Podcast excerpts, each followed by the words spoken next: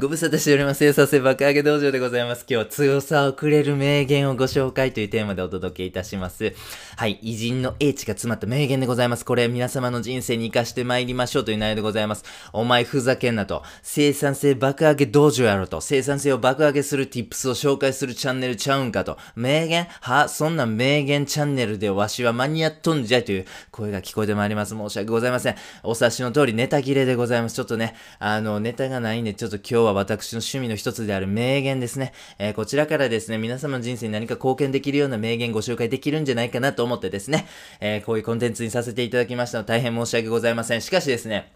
こち、えー、今日のコンテンツでご紹介する名言非常にね、いいものをね、あの、ピックアップいたしました。ぜひ皆様ね、あの、これはこれでおもろいというふうに思いますんで、ぜひぜひ楽しんでいってください。最初はですね、矢沢永吉さんでございますね。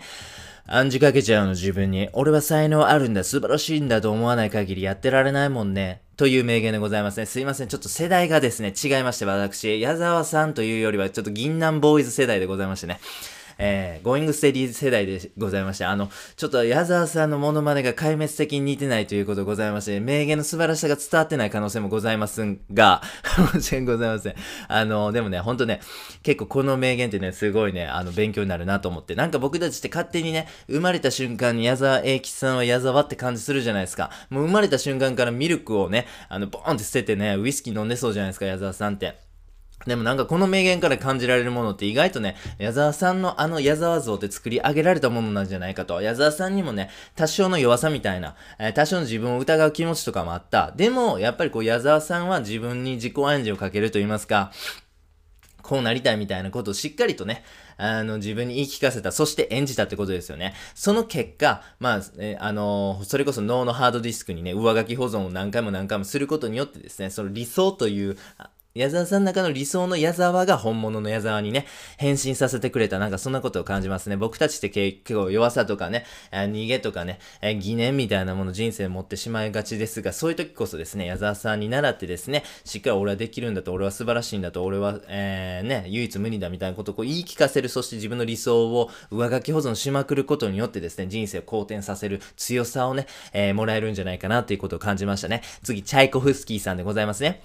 直感は待っていても来ない。私は毎朝作曲する。そうすると神様が直感を送り込んでくれる。という名言でございますね。はい。ポール・マッカートニーさんのイエスタデーのね、あの、逸話とかありますよね。寝て起きたらもうなんか自然とメロディー浮かんでましたわ、みたいなね。あの、そういう風なエピソードございますよね。はい。天才はええなーなんていう風なことをですね、そういうこと聞くたびに思ってしまいます。しかしですね、もちろんなんでございますが、天才やからといってですね、何の努力もなしにポッとね、イエスタデーのメロディーが生まれるわけじゃないんですよね。もちろん必死に考えて、日々日々、あの、作曲とかね、それこそ自分のね、仕事をしっかりとやることによってですね、えー、潜在意識が働いてひらめきという形でね、えー、その恩恵を受けるわけなんでございますね。で、このチャイコフスキーさんがやってらっしゃることも同じで、このチャイコフスキーさんが毎朝作曲するってどういうことかと申しますと、これ潜在意識にプレッシャー与えてるんですよね。潜在意識にプレッシャー与えてるってちょっとわかりにくいと思うんでね、小学生の通学をちょっとね、イメージしてほしいんですね。あのー、なんかね、あの、皆様がそうやったかどうかわかりませんけど、あの、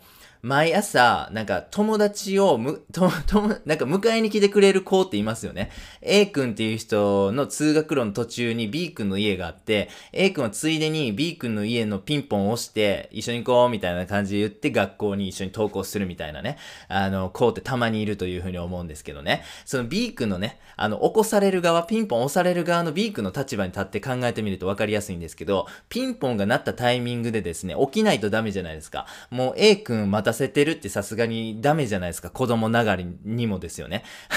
だから、あの B 君はそのピンポン鳴らされたタイミングで、あの何かしらの起きるとかアウトプットしないとダメなわけなんですよ。これと一緒なんですよね。チャイコフスキーさんがですね、毎朝毎朝、ピアノの前かわかりませんけど、座って作曲すると、チャイコフスキーさんはですね、あの、ピンポン押してるんですよ。潜在意識の。いや、はよ出せと。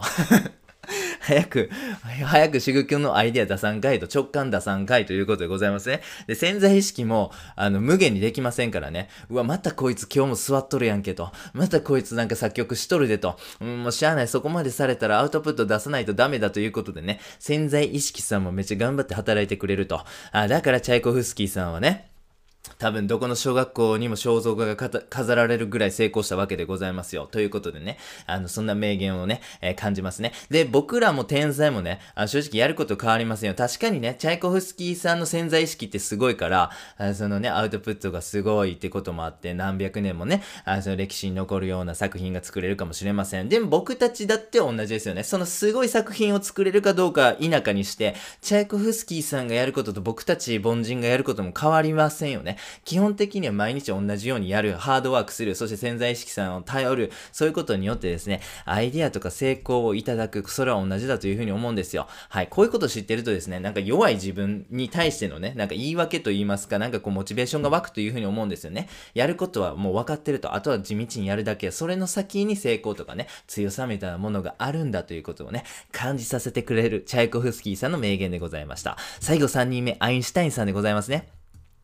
人は人を幸せにするために生まれてくるのですよ。当たり前じゃないですかという名言でございますね。えー、これを聞いた時ですね、僕は仏教を思い出しましたね。仏教って何かって、あ結構ね、複雑というか、まあ、いろんなね、あの文献とかね、経典とかいっぱいあって、複雑やなというね、印象をお持ちかと思いますけども、ほんまめっちゃシンプルに簡単にまとめると、えー、仏教が言ってることって、あの、苦しみはエゴが原因ですよってことだというふうにね、僕は思ってまして、はい、エゴが全てこの世の苦しみの原因なんだっていうふうにね、仏教は説いてると。で、エゴって何だと申しますと、それは愛、マイ、ミー、マインで語られる内容なんですね。私は〇〇です。私は幸せになりたい。私の大豪邸です。私は、えー、大企業の社長です。私の家族素晴らしいでしょみたいな感じでございますね。I, my, me, mine が主語ですよね。まあそういう風なもので、こう世の中とか人生を語ってしまうとですね、苦しみが生じてしまいます。っていうことをこう仏教が言ってると。で、弱さもですね、エゴが原因なのは、もうお分かりですよね。間違いないんですよ。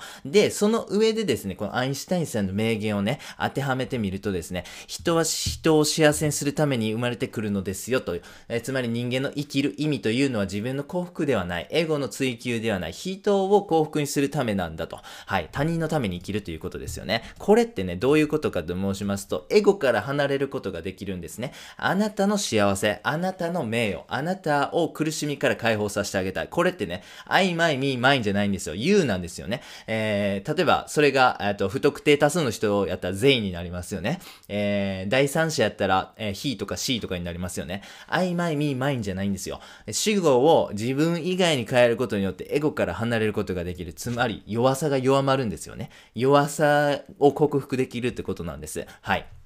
やっぱすごいなと。なんかこう科学をね、追求してる人じゃないですか。アインシュタインさんって。でもね、結構ね、言ってることって、あの、アインシュタインさんの名言ってね、結構ね、なんか宗教的というか、なんかほんと人生哲学的な内容も多いんですね。で、結構ね、この科学者で生き切った人と、あ本当になんか例えばお釈迦様とかね、イエス・キリストとかね、そういうふうな宗教的、こう内的科学、自分の内面的科学をね、生き切った人の言葉って結構ね、あの上の方でね、なんかすごいね、あの、合致するというか、あの、同じこと言ってますやみたいなこと多いんです。えインドのですね、英雄的にね、あのー、まあ、英雄ですね、インドの英雄とされてるビベーカーナンダという人がかつていらっしゃいましてね。で、彼が生きてた時代っていう時にですね、かの天才科学者、ニコラ・テスラが生きてた時代と被ってるんですよ。で、実際彼ら二人で会ってね、話し合ってですね、めちゃめちゃ意見あったみたいなね、あのー、記述があったりとかするんです。えー、片や内的科学の追求者であるインドの英雄ビベカーなんだと、片や科学、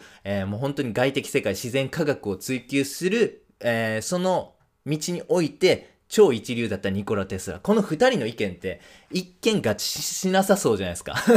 でも違うんですよ。結局、彼らがその、えー、自分の人生の中で培ってきたものを総合してみると結構合致する部分があると面白いなぁなんていうふうに思いますね。まあそんなことを感じました。アインシュタインさんの名言でございました。今日はですね、矢沢さん、チャイコさん、アインシャ、アインシュタインさんですね。この3人のですね、えー、名言を紐解きまして皆様にちょっと箸休め的なコンテンツでお届けさせていただきました。